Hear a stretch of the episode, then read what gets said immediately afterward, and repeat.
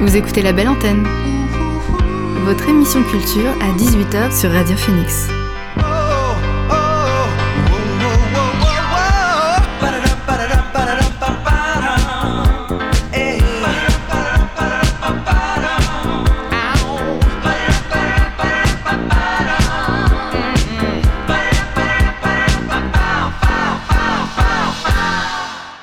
Bonsoir à toutes et à tous, c'est Alix sur Radio Phoenix et il est 18h. J'ai le plaisir de vous retrouver en ce jeudi pour votre rendez-vous quotidien La Belle Antenne, l'émission pour faire le plein d'actu culturel et divertir vos oreilles. Alors au programme, ce soir, on va s'intéresser au film Zai Zai Zai Zai, adapté de la bande dessinée de Fab Caro. L'un comme l'autre sont totalement déjantés et vous pourrez le constater lors de sa sortie en salle. Ça sera le 23 février prochain. Alors à l'approche de sa diffusion, j'ai eu la chance de m'entretenir avec son réalisateur François Dezania et le co-scénariste Jean-Luc Gagé, un entretien que vous pourrez entendre tout à l'heure. Également dans la belle antenne, il y aura l'instant mode de la semaine présenté par Léa Romain. Et en fin d'émission, on s'arrêtera comme chaque jour sur les dernières actualités culturelles. Mais avant cela, on débute l'émission avec le son du jour. C'est parti!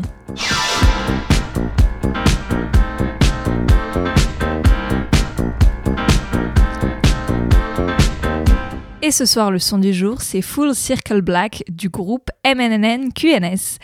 Après nous avoir laissé mariner tout au long de l'année dernière avec trois singles assez volcaniques, le Quatuor vient d'annoncer la sortie d'un deuxième album. Ce sera pour le printemps. Il a été enregistré chez eux, à Rouen. On sait déjà que ce disque, intitulé The Second Principle, a été mixé par Julian Thomas, qui a notamment collaboré avec Slaves ou encore U2. Et il a été masterisé par Miles Showells dans les studios mythiques d'Abbey Road à Londres. Alors en attendant la sortie de ce de cet album, la bande d'Adrien Dépiné nous offre un clip psyché pour accompagner leur titre Full Circle Back que l'on écoute tout de suite sur Radio Phoenix.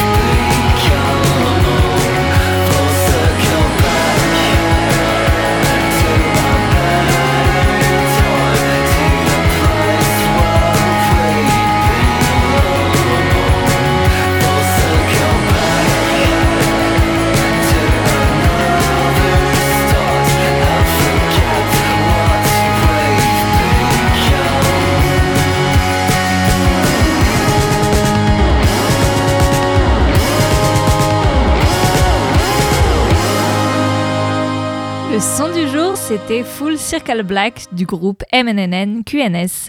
On reviendra à d'autres sorties musicales un peu plus tard dans l'émission, mais avant, c'est l'heure de l'invité du soir dans la belle antenne. L'invité du soir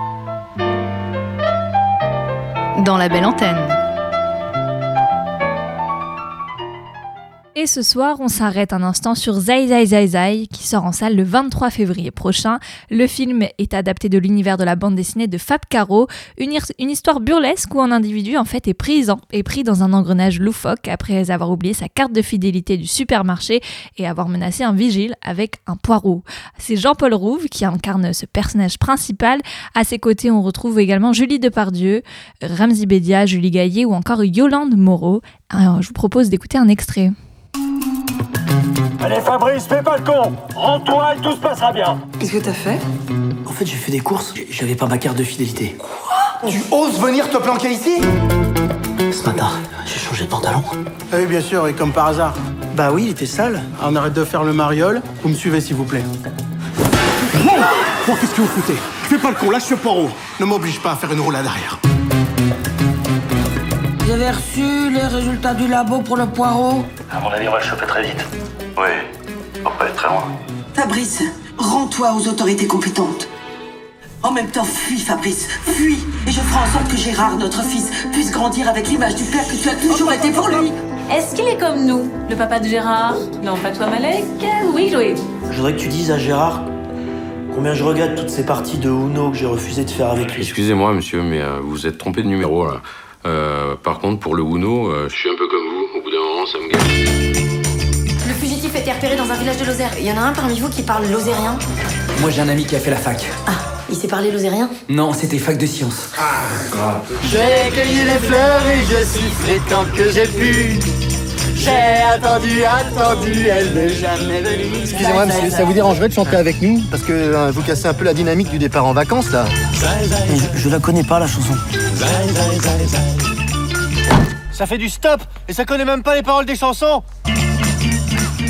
Zai Zai Zai Zai. Et pour aller plus loin sur ce film, je vous propose d'entendre François Dezania qui a réalisé et co-signé le scénario avec Jean-Luc Gagé. J'ai eu l'occasion de les interviewer tous les deux. C'était hier soir au cinéma Le Luxe pour l'avant-première du film. Bonsoir à tous les deux. Bonsoir. Zai Zai Zai Zai, c'est tiré de la bande dessinée de Fab Caro. Ma première question, ça n'a pas été un peu un défi fou que de se lancer, de faire euh, ce film à partir de cette BD qui est considérée pour certains euh, inadaptable, du moins au cinéma, inadaptable déjà par sa forme. Ça n'a pas été un défi si, c'était un défi, mais euh, j'ai l'impression que dès qu'on démarre un film, euh, enfin qu'on a une idée, l'idée c'est bien de se lancer un défi au départ, parce que euh, si c'en est pas un, déjà je pense qu'on part du mauvais pied et que et que il y a déjà un intérêt moindre dans, dans, dans, le fait de lancer le projet. Donc oui, bien sûr, et c'est extrêmement excitant de se lancer sur les trucs. Alors après quand on dit certains euh, disent que c'est pas inadaptable, j'aimerais bien les rencontrer, ces certains, discuter avec eux. Non, parce que moi, par rapport à ça, j'aime bien répondre à cette question. Je me dis, pour moi, le Seigneur des Anneaux, c'est beaucoup plus compliqué à adapter que Zai Zai Zai Zai, en vrai. Je, parle en termes de logistique, c'est-à-dire que tout d'un coup, quand il faut euh, créer un monde de toutes pièces et faire des scènes de bataille hallucinantes et des fonds verts des créatures, etc., euh, je pense que c'est moins facile, c'est plus cher. En fait, Zai Zai Zai Zai, la difficulté, elle vient surtout d'appréhender le ton de la BD, essayer d'être le plus proche possible de ce que le lecteur, et il y en a beaucoup, euh, bah, avait imagine, enfin dans, quoi le lecteur se projette en lisant la BD. Euh, et ça, c'est essentiellement un travail avec les comédiens. Et puis bon, c'est un travail, ça a été un travail d'adaptation aussi. Oui, je rajouter quelque chose. Non, c'était un. Enfin, moi, j'ai.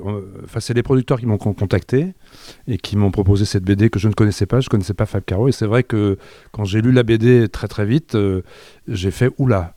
Et c'est vrai que je me suis dit qu'il y a un vrai défi. Bon, moi, ça m'excite qu'il y ait un défi comme ça. S'il n'y a pas de défi, mais là, pour moi, la, barre était très haute parce que parce qu'à la fois il y avait un ton très fort, il y avait il y avait un univers très fort, il y avait une qualité d'écriture très forte, Et et il y avait aussi plein de choses à inventer. C'était ça qui était intéressant. Il fallait maintenant trouver une histoire, quoi.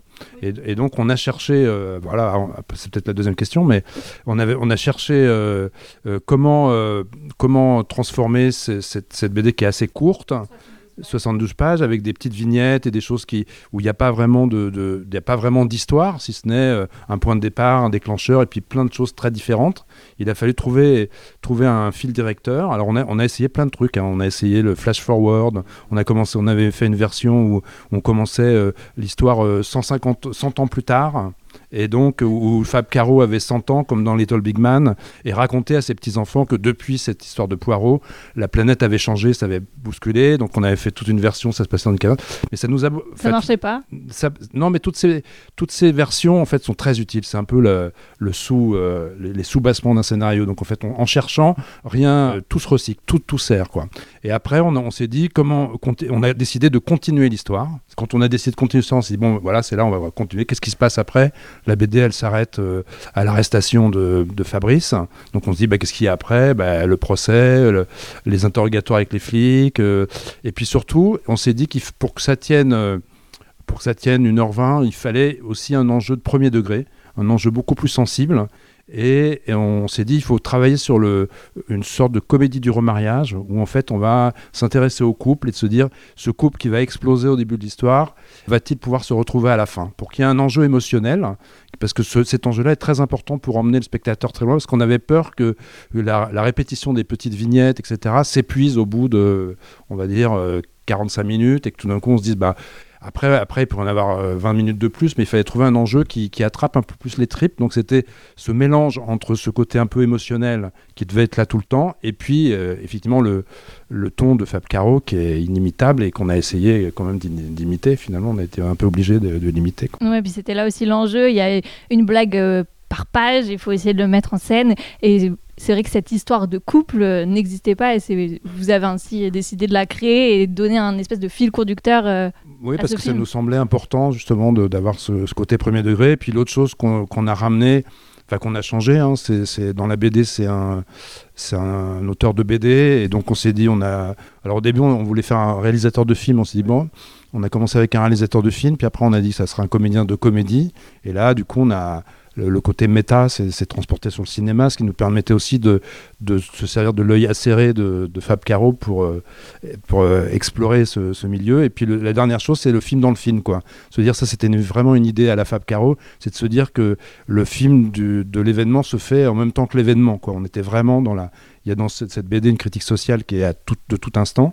Et donc il fallait rajouter une idée qui soit dans ce sens-là. Et ça, c'était vraiment la deuxième idée euh, qui, euh, directrice de la- l'adaptation. Après, avec ces deux idées-là, on avait vraiment, on en avait sous le pied pour avancer. Quoi. Je reviens sur le personnage euh, principal, interprété par Jean-Paul Rouve. Il incarne, vous l'avez dit, un acteur de film comique. Comment le nom de Jean-Paul Rouve est arrivé? Est-ce que ça a été une évidence ou pas de le choisir pour ce rôle? Parce qu'en fait, il interprète un peu son propre rôle. Ouais, ouais, tout à fait. Bah, comme on s'est posé la question, on s'est posé la question dans le scénario de le, qu'il s'appelle Jean-Paul. Euh, bah, en fait, de la même manière que dans la BD, Fabrice c'est un alter ego de Fab Caro. Euh, c'est, à dire que euh, voilà, il se met lui en scène en tant qu'auteur de BD dans sa propre BD. Donc nous, on faisait un film, donc on avait envie de mettre en scène quelqu'un qui fait du cinéma. Donc en l'occurrence, Fabrice, qui est un alter ego de, de- de Jean-Paul. Il joue presque son propre rôle, en effet. Et euh, c'était, euh, il y a cette mise en abîme géniale dans la BD qu'on avait envie de prolonger dans le, dans, dans le film. Est-ce que c'est fait exprès qu'en fait, euh, euh, Jean-Paul Rouve, dans le film, son personnage, euh, il a beau être acteur euh, comique, il fait pas rire. C'est plus les situations qu'il va créer qui, nous, vont nous faire rire, mais absolument pas. Il ne va pas faire rire les autres personnages. Mais comme, comme tous les acteurs comiques hein, dans la vie, ils sont pas drôles. hein. C'est le, le clown triste, quoi. Ouais. Eh ben, c'est une réalité alors. Je voulais revenir euh, sur, euh, sur le fait que le film dure 1h23 et compte 80 euh, personnalités, euh, acteurs, mais aussi chanteurs. Vous en avez fait intervenir notamment pour une chanson un peu parodiée des Restos du Cœur. Là aussi, c'était un ajout de votre part? Non, non, la, la, planche existe dans la BD en fait. il y a c'est une autre chanson. Il fait chanter, en fait, il fait chanter les auteurs de BD euh, en soutien à Fabrice. Et donc euh, voilà, pareil, dans ce, dans ce prolongement de, de, la mise en abîme, nous on s'est dit, bah, ce serait drôle de faire, de faire chanter des acteurs, de préférence des acteurs de comédie qui font partie du, du, comité de soutien de Fabrice et qui viendraient chanter une chanson de soutien pour Fabrice. Et la chanson a été créée par euh, Benjamin Biolay qui, qui, que l'on voit aussi dans le oui, film. tout à fait. Ouais, Et les, les, acteurs et, et, euh, et, artistes se sont prêtés au jeu de venir chanter. Totalement, euh, en complète autodérision, parce que c'est vrai qu'on on, on, on, se marre avec ça. C'est-à-dire qu'il y a vraiment une auto... Enfin, il y a une critique sociale à plein d'endroits, et au niveau du cinéma, euh, il, y a, ouais, il y a une critique un peu de, de, de, du, du, milieu du cinéma. Et donc, tous les gens qui sont venus, forcément, il y a, il y a, il y a beaucoup, beaucoup d'auto d'autodérision. Le film, il casse euh, aussi bien la BD que le film casse du sucre un peu sur, euh, sur tous les bords. Euh, je pense notamment au milieu des, des médias. C'est un film aussi qui se moque complètement de notre société contemporaine et, et des médias. Je pense aux, aux chaînes d'infos en continu, par exemple. Euh, oui, oui, totalement. Ça fait partie. Enfin, oui, il, il, il, il, y va un peu de, de, tous les côtés. Et en effet, il y a aussi, euh, il y a aussi une critique des médias euh, que je trouve. Alors, pour moi, je ne sais plus qui disait, c'est une charge, une charge violente. Moi, je trouve qu'au contraire, c'est plutôt soft. En fait, c'était. Je, je, je, il y a quelqu'un qui m'a dit. Ouais, il y a quelqu'un qui m'a dit, euh, c'est un, propos libertaire soft, je trouvais ça assez joli.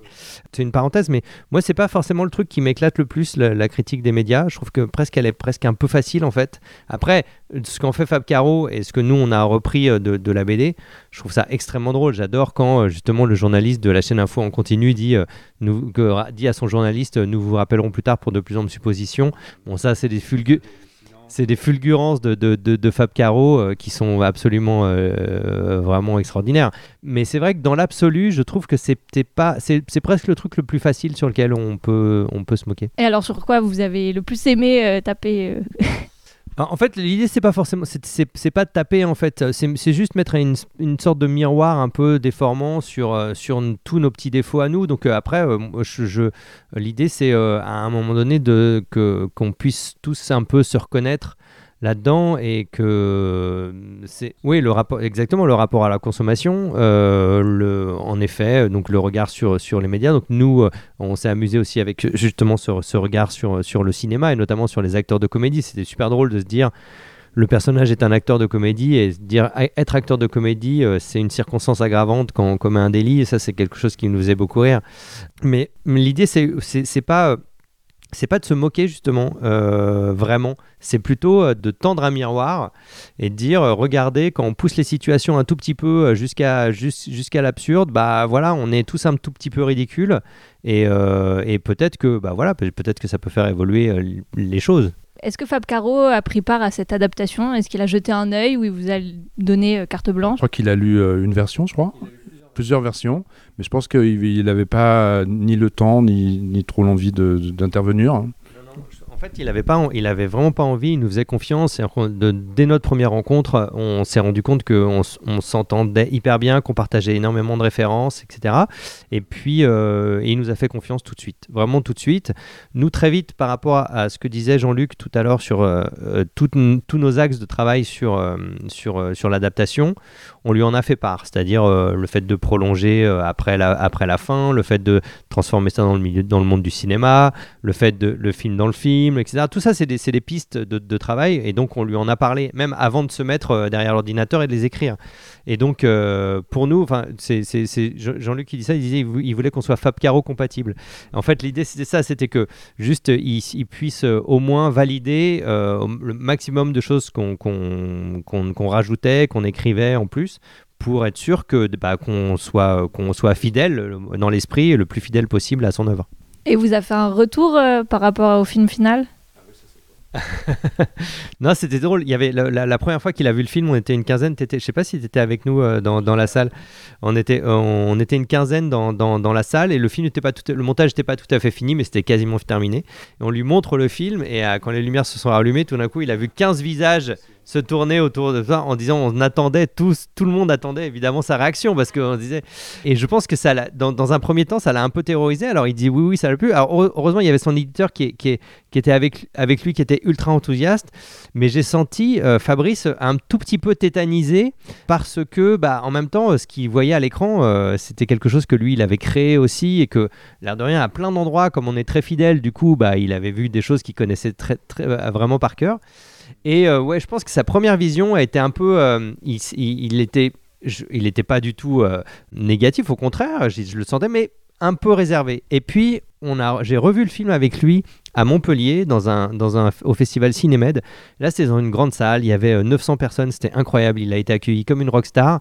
Et j'étais, j'étais assis à côté de lui dans la salle, on a vu le film ensemble, et la salle a super bien réagi, il y avait beaucoup de rire, et lui se marrait, et je l'ai senti se libérer vraiment à cet endroit, et vraiment apprécier le film à, cet endroit, à cet endroit-là, à sa deuxième vision. Et là, on se dit qu'on a réussi? Ah bah oui oui moi j'étais super fier c'était euh, alors le, le, le, cette projection c'était juste avant la fermeture la deuxième fermeture des, des cinémas et heureusement qu'elle a eu lieu parce que euh, sinon j'aurais été déprimé de me dire enfin voilà d'attendre euh, il y a eu cette belle projection et oui il y avait une sensation de réussite à ce moment-là ouais. pour revenir sur le Fab Caro compatible en fait on a travaillé avec deux producteurs avec qui la collaboration était vraiment super, euh, Thibaut Gast et Mathias Weber, qui eux étaient très très euh, très euh, imprégnés de l'esprit de Fab Caro.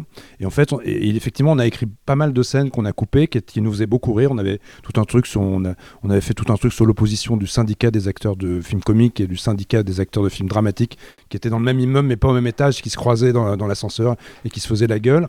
Et donc il y avait tout un truc qui nous amusait beaucoup. Et, eux, ils, étaient très réticents. Et en fait, c'est eux qui disaient le tampon, quoi. En fait, ils nous ont mis à chaque fois.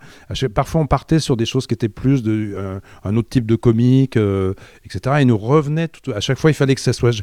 Ils voulaient jamais que ça soit gratuit, quoi. Et donc à chaque fois qu'on était un petit peu gratuit, ils nous disaient ah ta, ta, ta, ça, ça va pas. Donc ils ont vachement insisté. Bon, il y a des choses qu'on a réussi à garder, mais c'est vrai qu'il y a des, grosses parties qu'on a. Voilà. Et puis l'autre truc qui a été très important entre, je trouve, entre la BD et le, ça a été de transformer une BD où c'est quand même beaucoup des, idées et, et, que ça devienne des vrais personnages. Et ça, c'est tout le travail avec les acteurs, tout le travail du casting qui fait que, franchement, ce casting, il est formidable. Quoi. Il y a 90 rôles. il fallait, mais en tout cas, euh, oui, que chaque personnage soit incarné très justement. Et franchement, il n'y a aucune fausse note. Et c'est aussi ça qui fait que ça donne une, une incarnation et que l'histoire se raconte. C'est grâce à ça aussi. En tout cas, moi, j'ai eu le même ressenti en lisant la BD enfin j'ai eu le oui j'ai eu ce même ressenti en lisant la BD qu'en voyant le film même s'il y avait des ajouts et ça m'a j'ai trouvé que l'humour avait été conservé et que ça c'était un super rendu franchement et je crois que c'est un travail sur lequel vous vous étiez dessus depuis un certain temps. Ça a commencé, euh, vous me disiez juste avant, en 2019. Le tournage a eu lieu à la fin 2019, mais en, fait, l'écriture du scénario n'a pas été si longue que ça par rapport à certains développements de scénario. On a mis en gros un an en fait euh, entre le moment où on a vraiment commencer à réfléchir euh, à, ce qu'on allait faire et la version qui a été donnée aux acteurs et pour, euh, pour financer le film. Il y a eu un an, donc c'était un an intense. On n'a vraiment pas, on n'a pas chômé, on a vraiment bossé euh, à plein temps. Mais c'était super. C'était, mais la chance qu'on a eu aussi par rapport à ça, c'est qu'on avait des producteurs qui étaient très réactifs. Et donc, on était dans un rythme de travail qui ne s'arrêtait jamais. Mais, mais c'était pas si long que ça, en fait. Mais après, après, en fait, ce qui a été long, c'est toute cette période à partir. On a tourné juste avant le premier confinement, et après, euh, bon, c'est plus la post prod qui s'est étirée parce que de toute façon, les salles de cinéma étaient fermées. Donc euh, voilà, ça, c'était c'est cette période-là qui a été longue. Et comment vous êtes euh, réparti le travail, si je puis dire? Alors moi, j'écris essentiellement les voyelles et Jean-Luc les consonnes. un, jour sur, un jour sur deux. Ou un mot sur deux, peut-être? Comment on se répartit le travail Bon, on travaille ensemble. Euh, sur, le, débriefing, en fait, on se voit, comme on fait, parce qu'on a écrit d'autres projets depuis. Euh, bah, on, avance ensemble sur, le, sur les idées, on, improvise les scènes, on, se balance les idées. Après, au niveau de la rédaction, bah, il y en a un qui prend en charge la rédaction, l'autre passe derrière. Il y a une espèce de. C'est un ping-pong permanent qui est un ping-pong oral au début pendant un certain temps, puis après qui devient un ping-pong écrit. Après les scènes, on se les relie, etc.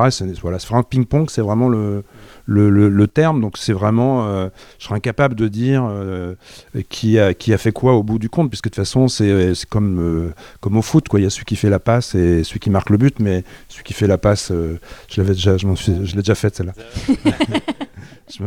Sur un autre Mais film, ça marche pareil. Et il y a celui qui marque le but, celui qui marque le but, on dit génial, mais celui qui fait la passe, c'est quand même, c'est pas rien. Et vous avez déjà eu l'occasion de travailler ensemble? Ben non, non, ça c'est la première fois. Ouais, ouais, c'est les producteurs qui nous ont, qui nous ont fait se rencontrer. euh. Parce que c'est pas forcément évident, on se dit, c'est un duo, il faut que, faut que ça matche. Non, c'est, non, c'est pas évident. Euh, moi, j'ai, eu pas mal de collaborations et c'est vrai, toutes, toutes sont pas de, de ce niveau-là, de complicité, parce que quand on écrit, un, quand on fait un film, euh, on est 40 sur le plateau, donc on n'est pas obligé de s'entendre avec tout le monde. Mais quand on écrit avec quelqu'un, on est, on est à deux pendant des mois et des mois et on se retrouve tous les jours. Il faut, euh, bah, voilà, et c'est-à-dire qu'il faut avoir des choses à se dire en dehors. En dehors de, de- du travail, parce que moi j'ai travaillé avec des, des, des réalisateurs, je dirais pas les noms, où, euh, où je m'ennuyais énormément, quoi. Parce C'est que dommage. voilà, c'est donc on perd et, et cette énergie de la du lien où on est capable et moi je trouve qu'il faut euh, quand on écrit il faut être vachement être capable d'être dans, l'intime vraiment pouvoir se raconter l'un l'autre ça, ça- nécessite une vraie proximité pour bien écrire avec quelqu'un ça c'est quelque chose qu'on a trouvé euh, assez vite et dans l'humour mais aussi euh, dans, une certaine gravité sensibilité sur les personnages enfin pudeur même parfois il y avait des choses puis on a appris au fur et à mesure de, de notre collaboration à, mieux, à mieux se connaître hein, tu. Voilà et puis par exemple euh, après-demain je vais dîner chez lui pour la première fois enfin j'attends j'ai dit il attendait que le film sorte ou quoi Merci à tous les deux d'avoir à répondu vous. à, mes questions. Bah, merci à vous. Ça sort en salle le 23 février, c'est Zai Zai Zai Zai, adapté de la BD de Fab Caro, un film qui a su garder le juste ton de l'auteur avec un monde totalement absurde et burlesque qui ne pourra que vous faire rire. Vous écoutez La Belle Antenne Radio Phoenix.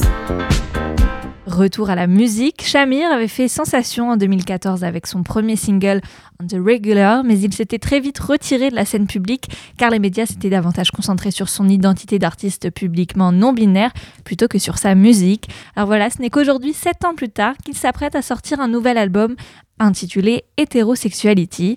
En attendant de pouvoir l'écouter, car ça sort demain, il nous a livré un avant-goût avec son morceau Cut Up, c'est Shamir sur Radio Phoenix.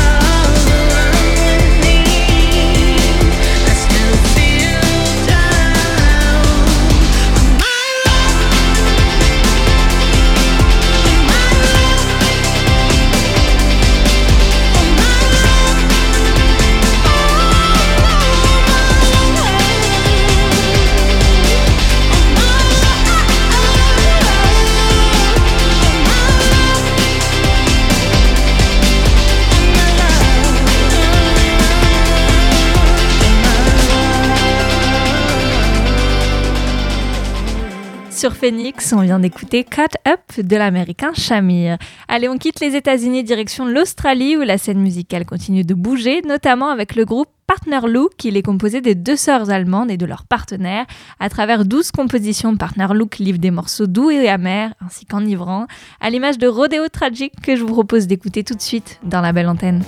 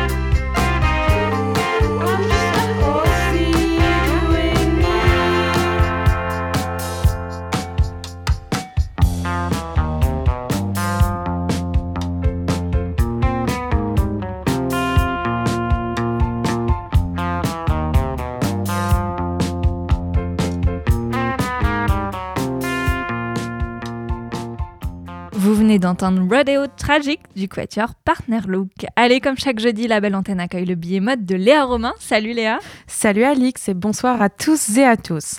J'ai une petite question pour toi. Si je te dis révolutionnaire, qui a été maintes fois copié partout dans le monde et qui inspire de nombreuses autres œuvres d'art, qu'est-ce que tu peux me répondre? Andy Warhol.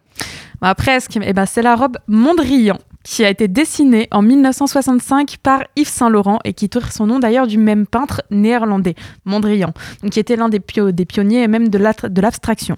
Mais cette semaine, on ne va pas revenir que sur cette pièce mythique connue par tous, mais bien sur les plus célèbres inspirations de la haute couture. Je vous propose donc de redécouvrir ou de découvrir avec moi deux pièces iconiques aujourd'hui. Je sais que tu l'attendais depuis longtemps, donc cette semaine, je te propose de, bah, de te relater euh, l'histoire de la pièce qui, pour moi, est le chef-d'œuvre même de toute la carrière de Saint Laurent. Mais avant de commencer, pour ceux qui ne connaissent pas ou qui voudraient simplement pouvoir s'imaginer cette robe, voilà une brève description. La robe Mondrian est une robe courte et droite, aux imprimés carrés et très colorés, jaune, rouge et bleu, qui rappellent un patchwork. Alors comment elle est venue cette idée euh, de faire cette robe? Ben, Cette idée, elle vient quand la mère de Saint-Laurent lui offre un livre sur Piet Mondrian, qui à l'époque était un peintre néerlandais qui est très peu connu. Donc on pourrait dire que, voilà, en voyant ce livre, il a une sorte de révélation. Donc il va commencer à dessiner la première robe Mondrian. Donc euh, toute sa création cette année-là, elle est aussi inspirée de cette géométrie, cette forme d'abstraction. Donc même plus tard, la, la, presse la qualifiera de totalement révolutionnaire. Il faut rappeler que même si la robe Mondrian est très célèbre, en fait, la robe Mondrian, c'est pas une pièce unique, c'est avant tout une collection qui est présentée donc dans la collection haute couture automne-hiver 1965, qui est nommée Hommage à Mondrian. Et euh, bon, bah, cette collection, elle comprend quand même 10 euh, autres robes. Mais bon, tu le sais déjà, l'histoire ne retiendra donc qu'un seul mm. modèle unique, emblématique des années 60. Le couturier, il réalise cette pièce euh, qui est seulement après 4 ans après la création de sa maison, donc il est encore euh, assez jeune, hein, c'est encore un jeune, un jeune artiste. Et euh, donc c'est à partir d'un imprimé qui est inspiré de l'œuvre abstraite Composition numéro 3, donc qui datait quand même de 1935 de Piet Mondrian, comme je te l'ai dit. Ben voilà, Yves Saint Laurent, il élabore cette robe droite, courte, en rupture avec toutes les autres maisons de couture à l'époque. Et donc ça souligne davantage la taille des femmes dans leurs vêtements à l'époque. Donc voilà, c'est devenu une des créations les plus célèbres du couturier. Alors, est-ce qu'il a réussi à fusionner, on peut dire, l'art et la mode? Bah, Certes, dans le passé, il y a eu des collaborations entre la mode et l'art, mais euh, cette fois, c'est vraiment différent. Saint-Laurent, il travaille seul. C'est même euh, lui qui arrive à assimiler un travail d'artiste et en même temps euh, de faire cette interprétation textile. Donc, pendant longtemps, on a connu Mondrian uniquement au travers de la robe Mondrian, justement, qui était énormément copiée, notamment aux États-Unis. Voilà, va savoir pourquoi il y a eu énormément de copies aux États-Unis. Donc, en fait, avant tout, cette robe, elle se regarde comme un tableau. Donc euh, la question, elle est quand même euh, comment porter un tableau sur soi-même? Pas facile. C'est ça. Et pourtant, Saint-Laurent y a répondu, hein, parce qu'il a fait vivre le tableau tout en respectant euh, sa géométrie. Donc pour l'époque, c'était extrêmement nouveau. C'était pas vraiment, c'était pas juste une inspiration d'un motif en fait. Et alors, est-ce que tu as d'autres pièces à nous présenter? Euh, eh ben, ce n'est pas une pièce dont je vais te parler, mais euh, maintenant bien d'un musée tout entier qui était devenu la muse d'une créatrice. Pour sa collection euh, automne-hiver de 1990, qui était intitulée Portrait, c'est Vivienne Westwood qui s'est inspirée de la création artistique du XVIIIe siècle, conservée à la Wallace Collection. Pour le rappel, et pour ceux qui ne connaissent pas, la Wallace Collection, c'est un musée londonien où sont conservées une collection complète d'art qui autrefois était privée, appartenait à un collectionneur. Donc euh, en passant des formes, des couleurs aux arts décoratrices, euh, décoratifs, au sein une galante de François Boucher, qui est un peintre français, notre créatrice britannique, eh bien, elle a injecté dans ses tenues euh, la richesse des textures, des thèmes qu'on retrouve dans toutes les œuvres rococo du musée londonien.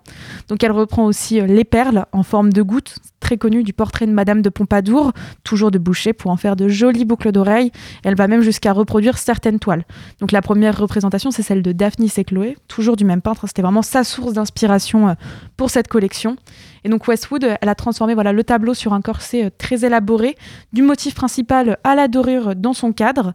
Donc le corset bouché, il fait aujourd'hui partie de la signature hein, de la maison. Je te laisse imaginer toute la beauté d'une collection aux aspects très royaux, très angéliques, très angéliques, comme cela pouvait ressembler vraiment à l'époque de la cour du roi en fait. Hein. C'était vraiment l'inspiration. Hein. C'était voilà les grandes femmes avec des grands tissus, des grands jupons. Donc c'est une collection que j'affectionne vraiment particulièrement, notamment parce que bah, elle puise son inspiration totale dans l'art et ça se ressent au niveau de la mise en scène. Voilà, il y a vraiment c'est très artistique. Donc aujourd'hui, elle est toujours très célèbre. Les corsets de cette collection sont encore en vente, mais à des prix qui sont assez faramineux. Donc euh, ça commence à à peu près plus de 800 euros. Quand même. voilà, c'est ça. on peut toujours expliquer ça par la beauté, la célébrité de cette collection. Et euh, bon, j'aime le noter, chez Vivienne Westwood, on fabrique tout dans les maisons en Italie. Et donc, grâce à un recours à l'agriculture biologique, dont l'impact sur l'environnement bah, se veut moindre. Donc, le coton biologique, il est cultivé sans l'aide d'aucune substance chimique nocive ni d'aucun pesticide. Donc, ça écarte euh, les risques de euh, que de tels produits peuvent représenter euh, sur la santé humaine et pour la planète. Et voilà, c'est donc bah, c'est tout pour mon, clin d'œil historique de la semaine et on se retrouve très prochainement avec de nouvelles actus. Salut Alix et merci beaucoup. Merci Léa et à très vite. C'était l'instant mode de la belle antenne. On revient à la musique avec Spoon qui viennent de faire leur grand retour. Avec un dixième album, ils célèbrent le rock et leurs origines sudistes. Lucifer on the Sofa, c'est le nom du disque. Il est tendu, il est texturé, il mélange des coups de guitare aiguë avec du piano et de grands courants de rythme propulsif. Voici Wild du groupe Spoon.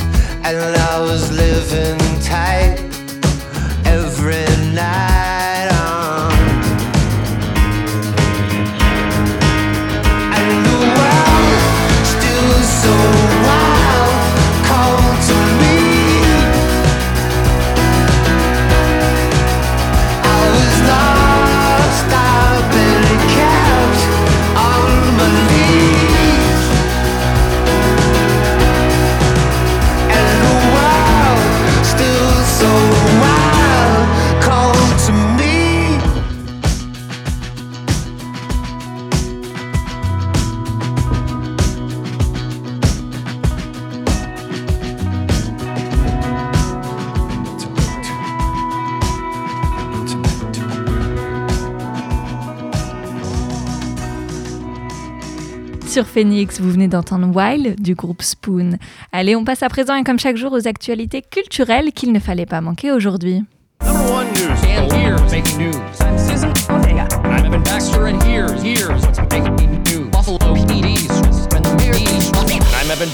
here's what's making news. On l'a appris aujourd'hui, la musicienne et précurseuse du funk Betty Davis est décédée à l'âge de 77 ans.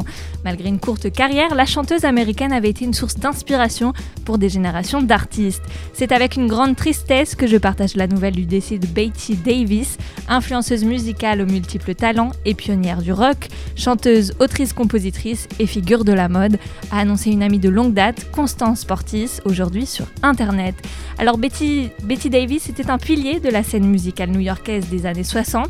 Elle avait enregistré la quasi-totalité de sa musique entre 1964 et 1975 avec des titres comme Anti-Love Song, They Say I'm Different ou encore Your Mama Wants You Back. Elle avait ainsi connu un grand succès, notamment pour son lyrisme et ses références sexuelles qui avaient un peu donné le ton plus tard à des légendes comme Prince ou encore Madonna. Léa Romain nous en parlait il y a quelques semaines, la vente des baskets dessinées par le styl- styliste Virgil Abloh, qui est en novembre dernier, eh bien, elle vient d'avoir lieu en comptant entre 100 000 et 350 000 euros la paire. Les 200 lots des baskets Vuitton Nike sont partis au final pour plus de 25 millions de dollars lors d'une vente aux enchères chez Sotheby's. C'est une opération sans précédent. Nintendo vient d'annoncer une nouvelle version de Mario Kart, Ka- Mario Kart 8 Deluxe sur Nintendo Switch. Elle sera équipée d'un pass de circuit additionnel et proposera aux utilisateurs de mettre la main sur 48 circuits supplémentaires, issus notamment des précédents Mario Kart. Cet ajout d'anciennes pistes permettra notamment de se replonger dans l'univers de Super Mario Kart, de la Super NES, de Mario Kart 64, de Mario Kart Wii et même de Double Dash. Voilà, c'est tout ce qu'il y avait à retenir dans l'actualité culturelle de ce jeudi. Et je vous propose, pour conclure ce flash, d'écouter l'un des morceaux funk de Betty Davis. J'ai choisi le titre They Say I'm Different.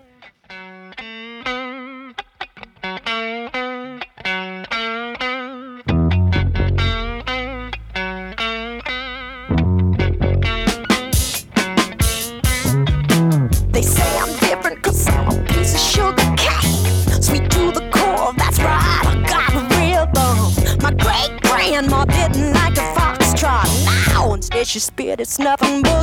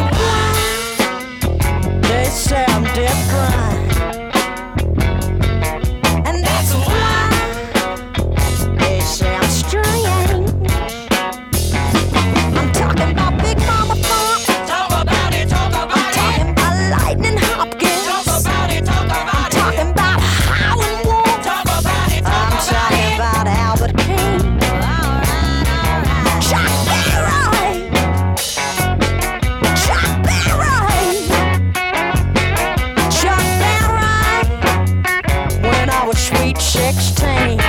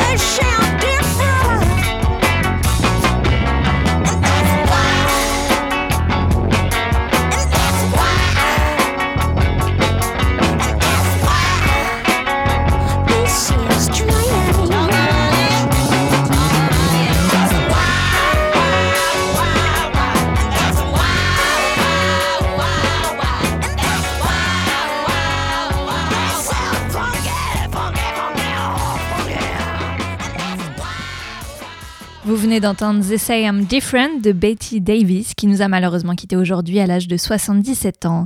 Le premier album de Yule, sorti en 2019, avait ouvert un portail vers un monde pop de rêve fortement numérisé. Et bien, le projet de l'artiste londonien, qui est né à Sing- Sing- Singapour, est en effet arrivé comme une sorte d'avatar entièrement formé. Sur son album Glitch Princess, qui est sorti vendredi dernier, on retrouve ses sons électro et électrisants. Voici Perfect Blue de Yule, accompagné de Toji.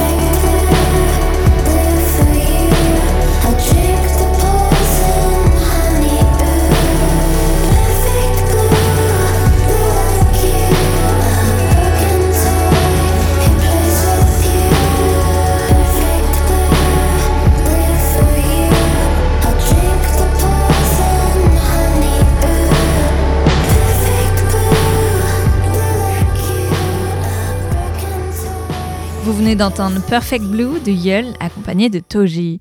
Une semaine après avoir dévoilé le clip d'intro, un morceau inaugural pour un album à venir, Muddy Monk est déjà de retour avec Face ou Pile, un titre électrisant qui donne envie d'en savoir un peu plus sur ce mystérieux projet prévu pour le printemps. On l'écoute tout de suite, c'est Muddy Monk sur le titre Face ou Pile.